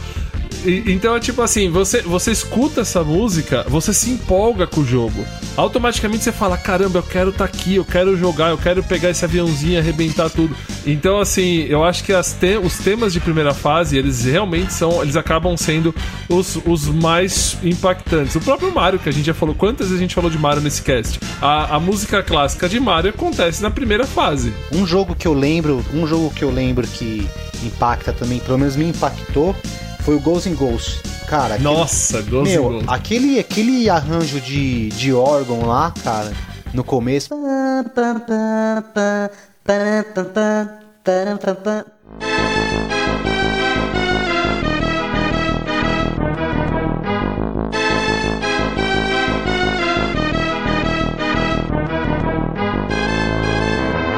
Meu, Porra, é é sensacional. demais. E eu acho assim, acho que marcou mais porque eu morria muito, mano, naquela tela. Pode a ser, gente ficou pode muito ser. tempo ouvindo essa música. Cara, que- que- quem nunca? Quem nunca? Existe, existem poucas pessoas que eu sei que conseguem terminar esse jogo com uma certa facilidade. Celso. Porque olha, é, o Celso Affini é uma delas, mas cara, é, é bem. Esse jogo é, é, o meu, é o meu karma, tá? Quando eu tô fazendo alguma live, alguma coisa que a galera quer dar risada, eles falam, coloca Ghost in Ghost aí. Porque eu só me fodo, cara. Eu só me- esse jogo é do cacete. Eu acho que o te- o tempo, o tempo que a gente passa experienciando o jogo também marca, a, a música fica marcada, né? E esse foi um dos jogos que me marcou, cara. Você vai ouvindo, vai jogando e vai ouvindo, aquela coisa vai entrando na cabeça e não é uma coisa que é enjoativa. Quando a música é bem feita, ela faz parte, assim, as- crucial do, do jogo, sabe? Ela tá ali dentro. E igual o Betão falou antes, se você jogar, sei lá, se eu jogar hoje Ghost in Ghost no mudo, pra mim é outro jogo. Porque aquela música me marcou demais. Falando em morrer, né? Que você falou que acho que o Oda falou que ficou com essa música por conta das devidas mortes. Eu acho que um outro jogo que também eu. A, a trilha sonora entrou na minha cabeça por conta de várias mortes é a série Ninja Gaiden do NES, né? A trilogia Ninja Gaiden. Nossa. Principalmente no 2, o tema Overdrive, que é o tema daquela tela que vem o vento lá na montanha. Pelo amor de Deus, coloca aí, Oda, que essa música é foda. Dá o play, macaco.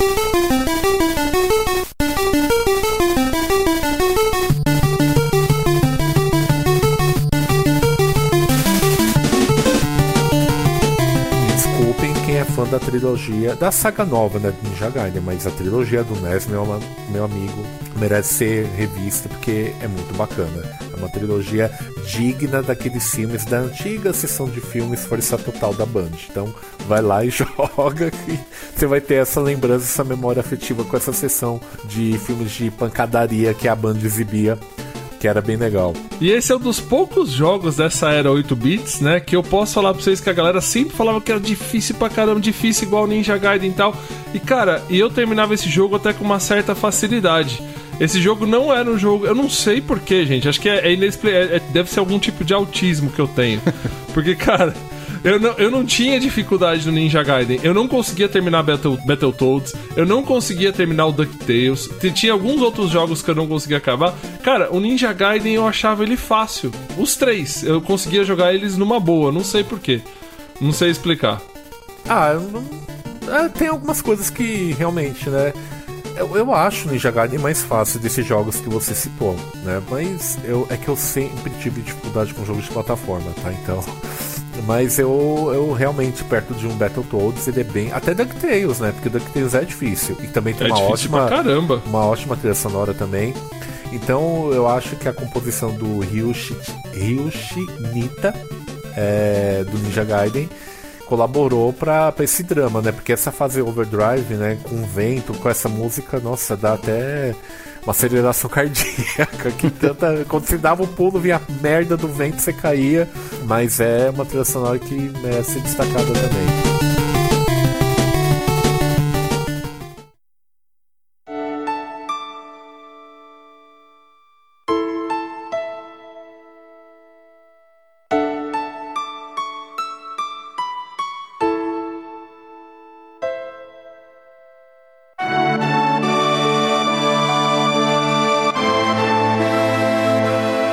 Gente não cometer é, essa injustiça, que eu acho que a gente tá, chegou perto, tem dois jogos que a gente não pode deixar de comentar antes de acabar esse cast, porque a trilha sonora também é algo extremamente marcante imersivo e que é é um dos poucos jogos que me fazem chorar, tá? Eu vou falar deles e aí vocês comentam, principalmente, talvez, imagino que o Mano Beto tenha mais detalhes aí, mas um deles é o Final Fantasy. Em particular, o Final Fantasy VII, quando tem a morte da. Como que era o nome dela? Ares, né? Da, Ares, exatamente. né? Ares, lá, Ares, né? Ares. Que o nome da música é é mais ou menos esse mesmo. É Ares End, Ares Dev, uma coisa, sei lá. O nome da música é Ares alguma coisa. Cara, é uma música quase que fúnebre.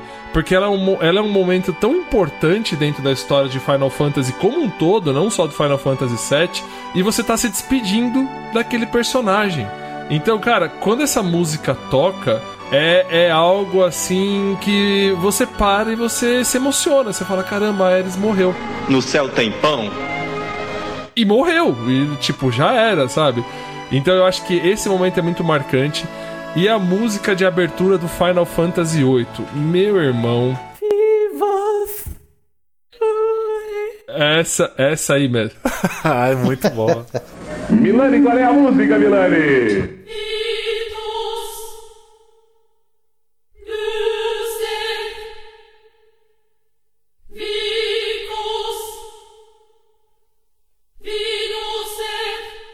Abertura de Final Fantasy VIII é muito boa. Então, assim, acho que a franquia Final Fantasy.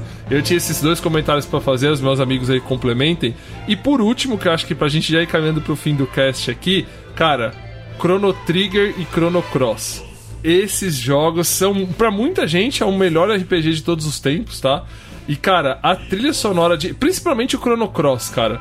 A, a, a- música do Chrono Cross é algo assim que não dá pra explicar. Tem que colocar pra galera escutar aí pra gente conseguir passar o que a gente quer dizer. Dá o play.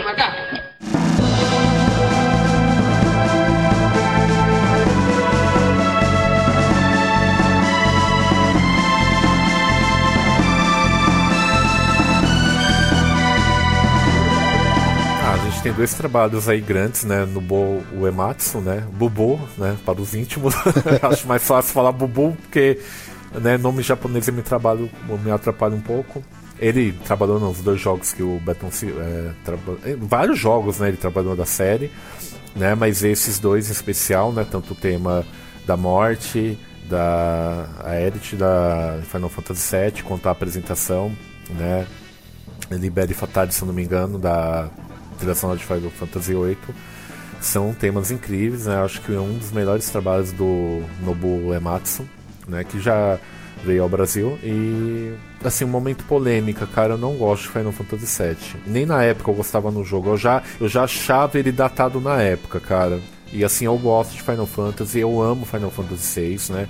Então, quando houve o anúncio pra nova geração, eu aguardei com muita ansiedade. Joguei, tá? Mas, assim, não, não me cativou. Não, mas eu, eu, eu tô contigo, Mano Beto. Eu tô contigo. Eu não, o, Final Fantasy VII não é o meu favorito, nem acho que o meu segundo favorito, tá? Ah, não sou o único. Não, não, não. Eu também, eu também. Eu acho que Final- eu sei da importância que o jogo tem, mas ele não, é Não, o meu também, favorito, não. também, também. Agora, a, a, a- a tema do, da Ares, cara, essa música é sensacional. ah, não, sim, é Vai lá, bonito. com- E o próprio tema do Sephiroth também, né? Sephiroth também. Sim, que é o último boss, né? né, que é o último boss e tal. Mas o tema do 8, o 8, eu me simpatizo mais com o 8 visualmente. Eu sei que ele tem seus defeitos também, mas entre esses dois jogos na era Premium, eu me simpatizo mais com Final Fantasy 8, né? Até na trilha sonora, principalmente. Acho que, é mal, acho que é mal de Beto, cara, porque eu também tenho o Final Fantasy VIII como o melhor, cara. Pra É, mim, o Final Fantasy VIII é o ápice da franquia, tá? É o melhor que tem. Não acho o melhor, gosto muito. Gosto muito, mas não acho que é o melhor. Qual que é o seu, pra você, Oda? que você acha de Final Fantasy e tal? Eu vou ser polêmico aqui, hein, galera. Eu. Cara. Eu não gosto de Final Fantasy, cara. aí jogo. o cara vem com os dois. Aí o cara vem com os dois pés, no- um no peito, outro no saco, e já te joga no chão. Não, Meu, meu. é um puta jogo, eu, eu, eu tenho que assumir, é um jogo muito bom. É, a trilha sonora também é excelente. Meu, fez um puta sucesso, claro, é um puta jogo, mas não me prende, cara. Eu não sei se foi os primeiros, cara. Eu joguei os primeiros na época e tal, joguei. Aí eu vi, um amigo meu jogava muito no, no PlayStation 1. E eu ficava vendo, falei, meu, puta, põe Street Fighter aí, mano. Eu não, não consigo gostar desse jogo. Põe Castlevania, vamos jogar outra coisa. Ele, não, vamos jogar, não sei o que. Aí eu falei, vou dar, vou dar uma chance pro jogo. Aí eu fui jogar um dia sozinho também. Meu, não, não, não é jogo pra mim, cara. É um puta jogo, mas pra mim não rola. Dá, dá, mas, dá, mas dá pra entender. E, e, e Chrono Trigger e Chrono Cross, vocês, vocês chegaram a jogar? Chrono Trigger, sim, eu joguei. Chrono Trigger eu joguei. Chrono Trigger eu joguei bastante, não cheguei a fechar, mas é. Ah, é um jogo muito incrível. Eu acho.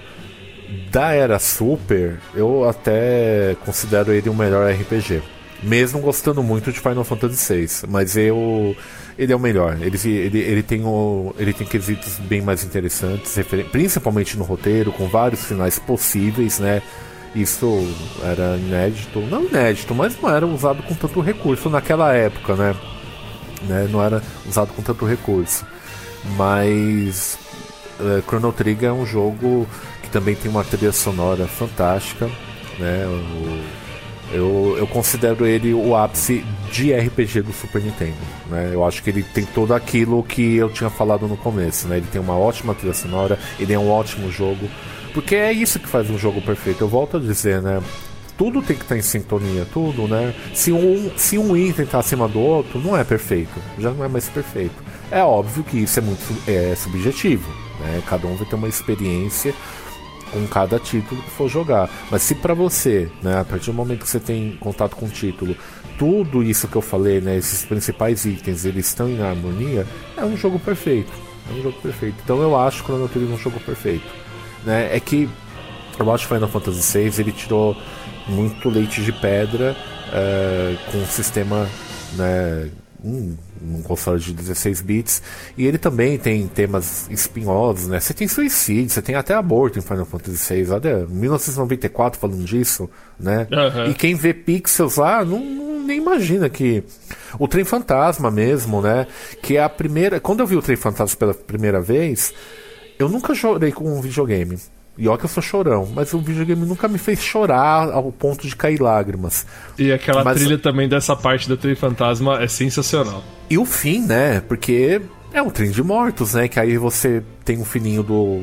Não me recordo o nome do personagem, aquele personagem que é tipo um samurai, né? Tem espada, né? Que tem bigode, não me recordo o nome dele. E o filhinho dele fala: Ó, papai, vou ficar bem aqui de agora em diante com a mamãe. Continua a sua vida aí. Mais ou menos isso o diálogo. Aquilo foi um choque, com a trilha sonora. E eu falo, velho, eles morreram. E morreu.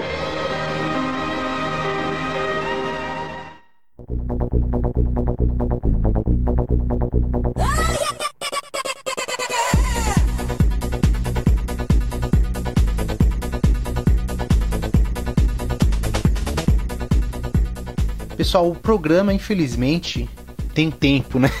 Senão a gente ficava aqui conversando sobre as músicas dos jogos o dia inteiro. E vale, se a galera gostar, a galera que tá ouvindo, se gostarem do, desse tema, pede aí que a gente faz um- uma segunda parte, porque é um assunto muito extenso e muito bom de se discutir. Pede, pede, pede. E com certeza teremos a participação do Mano Beto aqui, que sempre tá a fundo mostrando pra gente o que há de melhor nas trilhas sonoras dos games. Meu, eu vou falar de uma trilha aqui que a gente não falou, que eu gosto muito, que é da Killer Instinct, cara. Opa, ótima trilha, ótima trilha. Puta demais, cara. Esse aí é o tipo de, na minha opinião, é o tipo de, você- de trilha que você põe no, no rádio e fica ouvindo, cara. E tem muito a ver com a época, né? Aquela época dos anos 90, aquela parte techno e tal. Aquela, o estilo de música dos anos 90 tá muito presente nesse jogo. E não só nesse jogo, como também no do Tetsphere. Não sei se vocês jogaram Tetsphere. Sim. Mas assim, é aquele techno maluco o tempo todo, tocando e aquela coisa. Tem tudo a ver com o jogo, com o ritmo do jogo. Então, pra mim, assim, é. Não é a minha preferida, mas é assim. São as trilhas sonoras que, tipo, pra mim marcaram, assim, porque elas têm tudo a ver com a proposta dos jogos que elas são tocadas. Vou até deixar aí tocando aqui o tema que eu mais gosto do Killer, que é da Orchid. Que quando tá na tela dela, começa e é aquela música cantada. Quando eu vi isso no jogo, era difícil ver uma música cantada naquela época, né? dos 16 bits. É claro que no, do Super, na versão do Super Nintendo era mais. Era uma Capada. coisinha que outra ali. Era bem capada. Mas a do arcade era uma música, velho. Era uma música. Dá pra você colocar numa balada e dançar. Escuta ela aí. Dá o play, macaco.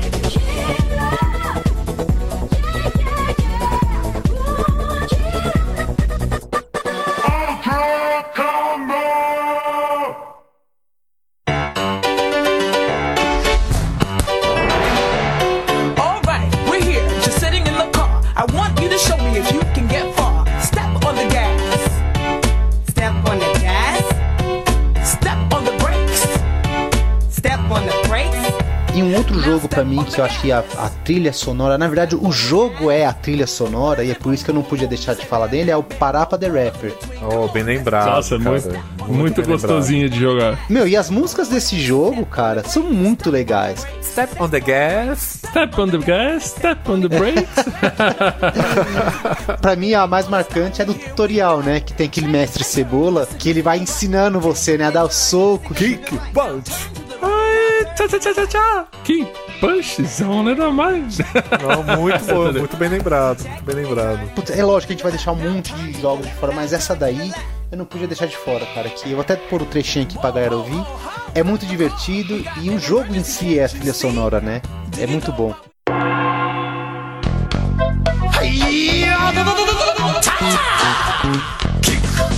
It's all in the mind. If you wanna test me, I'll show you find the things I'll teach ya. Sure to beat ya. Nevertheless, you'll get a lesson from teacher. Now kick, Kick, punch, punch, jump, chop, block. block, Once more now, kick, kick, punch, punch, jump, chop, and block. block.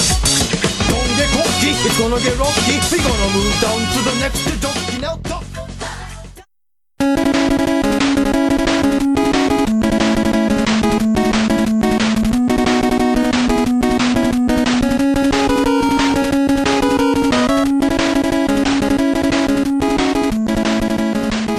Eu, da minha parte, pra fechar aqui a minha participação, talvez no melhor cast que a gente já fez até hoje do, do Arpcast aí. por- até porque eu gosto muito desse tema de músicas, né? Pra não cometer injustiça que muitos iam falar, como vocês ouviam falar desse jogo e tal. e é um jogo que eu escuto bastante. eu gosto do jogo, mas escuto mais a trilha sonora do que jogo, talvez. Que é o Mega Man 2, né? O, e principalmente a tema, a Willis Castle, né? A, a- aquela música do, do castelo do, do Willy, que é sensacional, assim, sabe? É uma música que não tem como você não gostar dela. Então é o Mega Man 2 com Willis Castle aí pra gente escutar aí de fundo.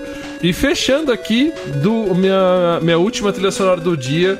Cara, aí, Oda, eu nem sei se dá pra gente escolher uma faixa pra tocar, porque é tão bom, mas tão bom que qualquer faixa desse jogo aí, ela é dá pra você escutar no seu dia a dia. Não é um jogo antigo, é um jogo relativamente novo, tá? Que é o Life is Strange.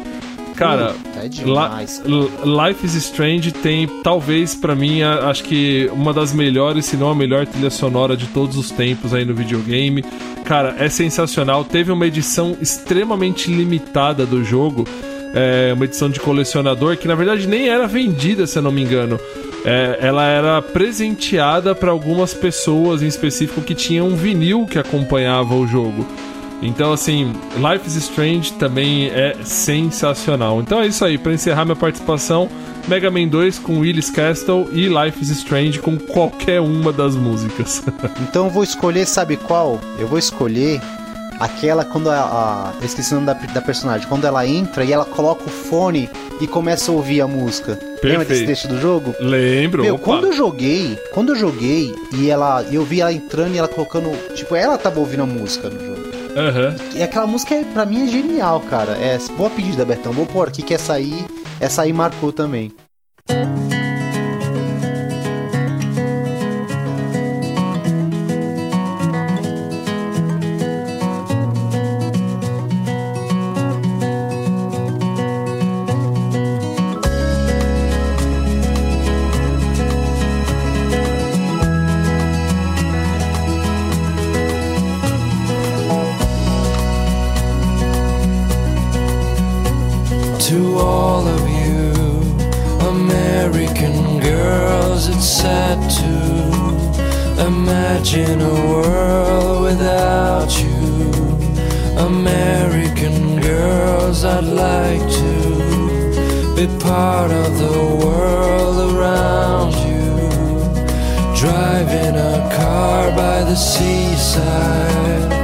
Watching the world from the bright side.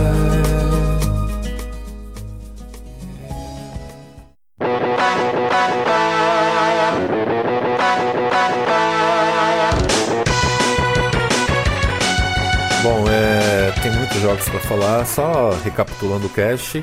É memórias afetivas, né? Relembrando um pouquinho do especial que eu fiz do Drop Zone, né? Então, se alguma música ficou de fora, não é porque a gente odeia, é porque talvez esqueceu, porque realmente são tantas músicas, né? Nesses 30 anos de jogatina que acredito que nós temos aqui. Né? Então, é, ou é esquecimento, ou, ou, enfim, a memória afetiva, né? Falou um pouco mais alto. Então, se vocês me permitem, eu queria escolher três, né? Fica à vontade, você tá em casa, mano. Obrigado, tá em casa, obrigado. Fica à vontade. A primeira, falando em Mega Man, que o Beto falou de Mega Man, então vamos falar de Mega Man novamente. Mega Man X. Como não lembrar do tema Storm Eagle, gente? Como não lembrar desse tema? Clássico, Esse tema clássico. do Mega Man X, né? Que até o Nino Mega. Drive faz a versão dele, né? Da, o Nino né, da banda Mega Driver faz. É uma composição incrível. A gente tem vários compositores, né? em Mega Man X, né? No caso, Setsu Yamamoto, Makoto Tomozawa, Yuki Iwai. Então, essa equipe de japoneses, meus parabéns, porque é um dos temas mais incríveis da era 16 bits. Agora, os dois últimos que eu vou sugerir, é pra gente sair um pouquinho de trilha sonora original, porque o videogame também fornece, assim como o cinema, trilhas sonoras licenciadas, né? Eu acho que dois grandes representantes da, de trilhas sonoras licenciadas são a série FIFA e a série ah, GTA. Então acho que é interessante também a gente. Né, não deu pra falar no cast, mas aí eu indico aqui ah, dois jogos que eu gosto. Não, GTA eu não sou muito fã, mas eu gosto da trilha sonora, da direção de arte dele. né, Então eu vou escolher a versão San Andreas, né, que acho que a maioria gosta, né, que se passa nos anos 90, né, por isso que eu gosto dessa temática do GTA, né, Grande CJ. Exatamente, CJ, né? A gente tem grandes nomes na dublagem, como Samuel Jackson, né? Dubla um dos personagens do, no jogo. E ah, o jogo é composto por várias rádios, que eu acho que é o charme da série. Então, uma, uma música que eu escolho é uma música que fez muito sucesso no início dos anos 90, principalmente aqui no Brasil com a vinda da MTV, que é um grupo vocal feminino chamado En Vogue. E o, a música é My Love, que faz parte da, de uma das rádios da trilha sonora de GTA. Então aí fica En Vogue, My Love. Com certeza, se ouvir o começo, já fala- vocês irão lembrar que tocou bastante na MTV aqui, principalmente na, início da MTV. I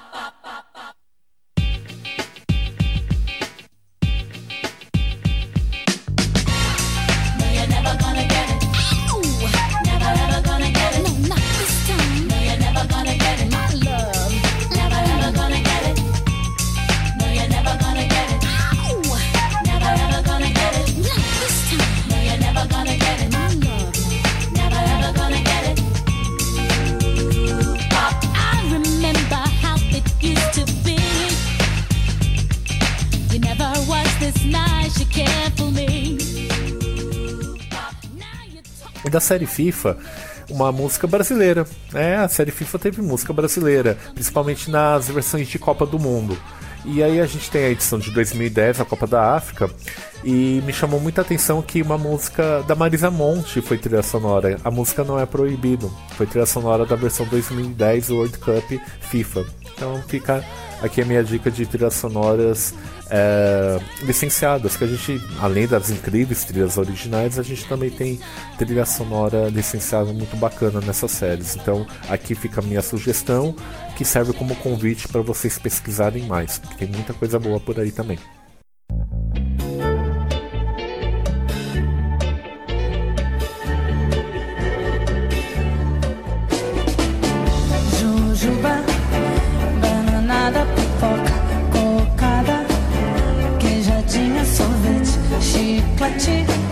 sun.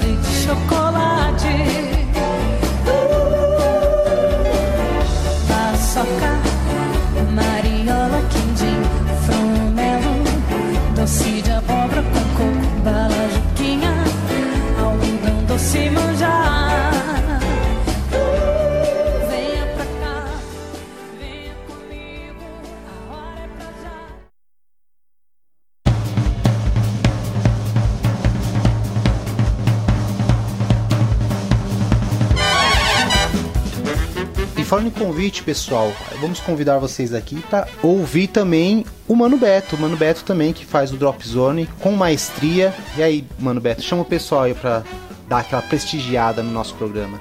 Não, agradeço a maestria, mas gente, eu só sou um cara entusiasta que gosta de trilha sonora de jogos. Então, eu apresento o Drop Zone. Eu não diria que é um cast, na verdade é um boletim, são drops realmente, né? No máximo 5, 8 minutos, onde eu faço uma breve descrição do jogo e a importante trilha sonora que ele tem. Aí eu destaco uma música e a gente ouve, né? Ele funciona como um boletim, né? Que eu acho que é uma forma muito legal de apresentar músicas de trilhas sonoras, né? E a gente teve um especial onde convidados falaram de suas memórias e lembranças afetivas que determinado jogo traz à tona. E aí, esse especial era óbvio terminado com música. Então fica o convite, todos estão disponíveis no Dropzone, na aba Dropzone no site Warpcast.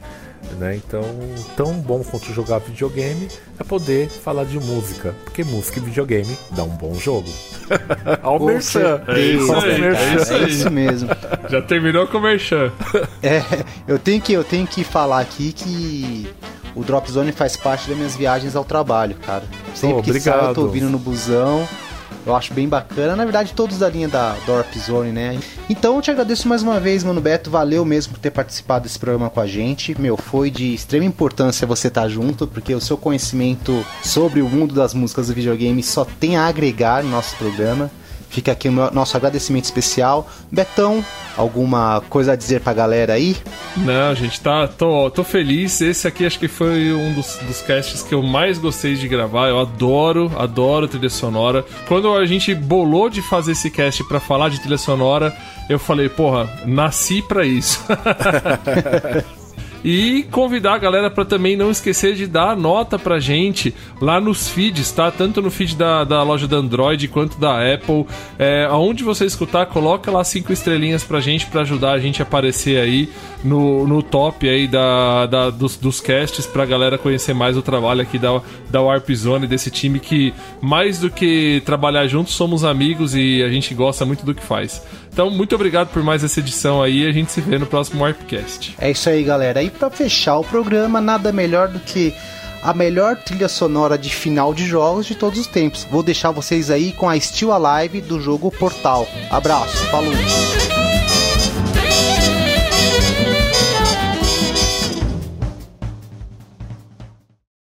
This was a triumph. I'm making a note here, huge success. It's hard to overstate my satisfaction. Aperture science.